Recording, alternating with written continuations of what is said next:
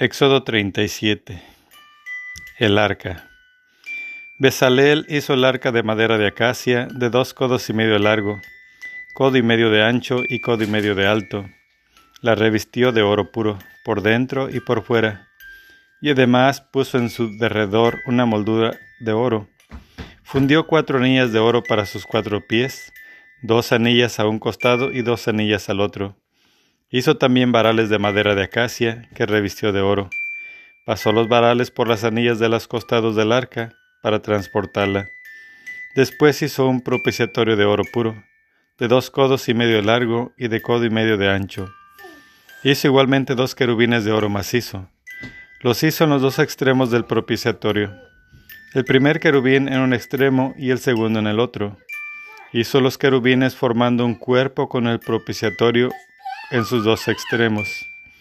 Estaban los querubines con las alas extendidas por encima, cubriendo con ellas el propiciatorio, uno frente al otro, con las caras vueltas hacia el propiciatorio. La mesa de los panes de la presencia. Versículo 10. Hizo además la mesa de madera de acacia, de dos codos de largo, un codo de ancho y codo y medio de alto, la revistió de oro puro y le puso alrededor una moldura de oro. Hizo además en torno de ella un reborde de un palmo de ancho, con una moldura de oro alrededor del mismo. Le hizo cuatro anillas de oro puro, de oro, y puso las anillas en los cuatro ángulos, correspondientes a sus cuatro pies. Junto al reborde se, se hallaban las anillas para pasar por ellas los varales y transportar la mesa.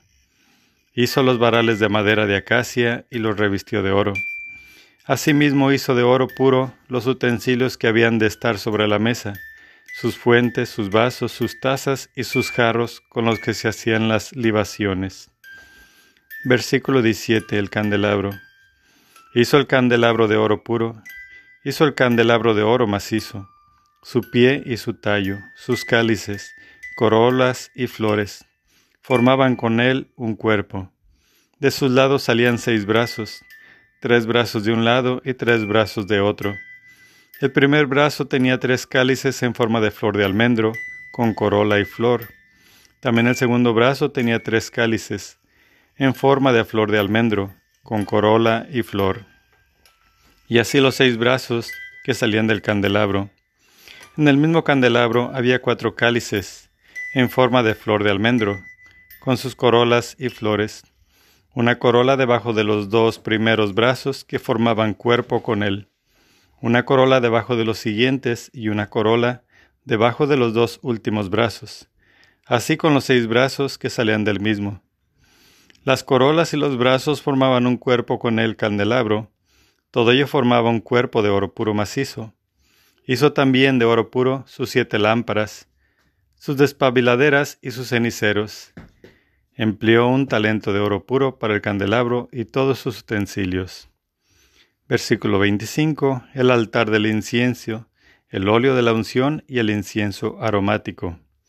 Hizo también de madera de acacia el altar del incienso, de un codo de largo y uno de ancho, cuadrado, y de dos codos de alto. Sus cuernos formaban un solo cuerpo con él. Lo revistió de oro puro, por su parte superior, sus costados y también sus cuernos.